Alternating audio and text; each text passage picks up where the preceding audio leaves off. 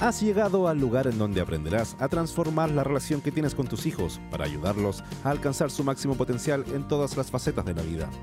En este espacio aprenderás sobre el mundo de los niños y encontrarás estrategias, herramientas y contenido de gran valor.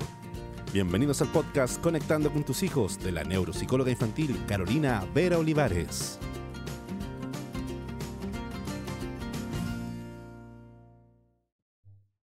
Hola querida, hola querido.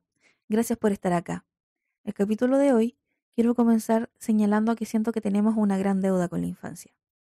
Y lo digo porque pienso que los adultos hemos quitado importancia a los primeros años de vida y nos hemos olvidado de las consecuencias que esto conlleva.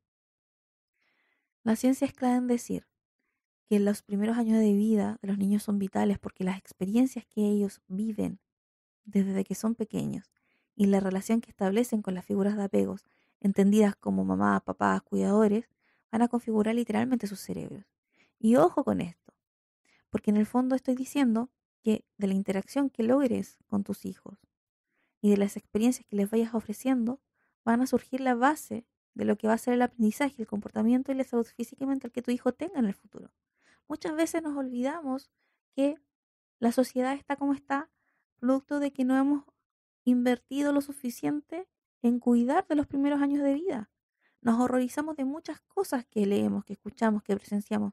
Sin embargo, cuando vamos hacia atrás, vemos que muchas de las cosas que se producen y que nos causan horror tienen que ver con personas que no fueron cuidadas, que no fueron protegidas, que no fueron consideradas en sus infancias.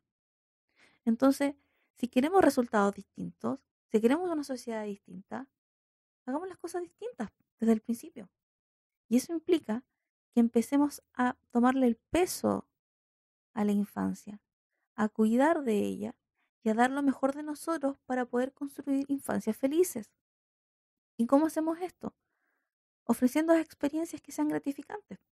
La ciencia es clara en decir que el cerebro se va a modificar en función de las experiencias que vayamos viviendo a lo largo de todo el ciclo vital y en función también de las relaciones que vayamos teniendo a lo largo de este ciclo. Recordemos que el cerebro es social.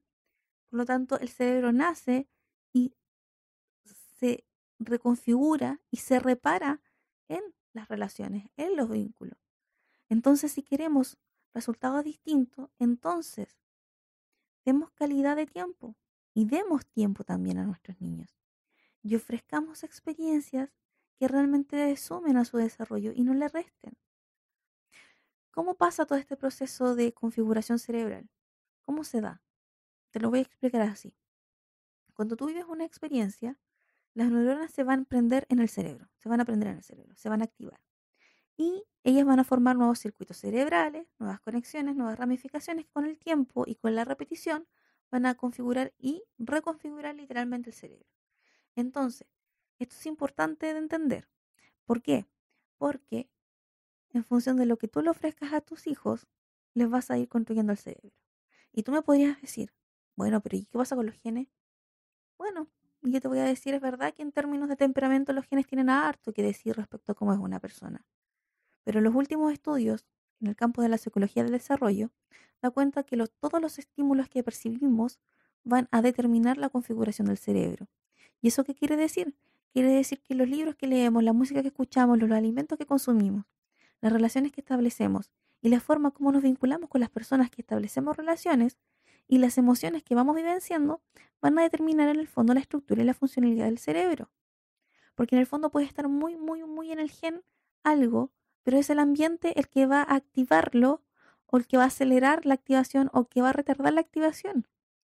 Por lo tanto, es importante que tú puedas entender está en ti configurar el cerebro de tus hijos. Está en ti entregarle salud mental a tus hijos. Está en ti asentar las bases del aprendizaje y del comportamiento en función de las experiencias que les vayas ofreciendo.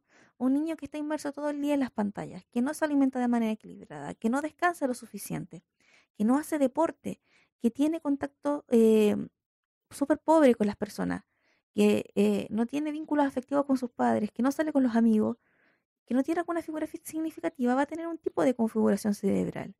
Mientras que otro que lee muchos libros, que escucha música clásica, que se alimenta de forma saludable, que tiene vida social y recibe aparte cariño y conexión de parte de su figura significativa, va a tener otro tipo de configuración. Entonces la pregunta es, ¿qué estás dispuesto a hacer para potenciar el desarrollo cerebral de tus hijos? ¿Qué estás dispuesto a hacer para cambiar esta sociedad?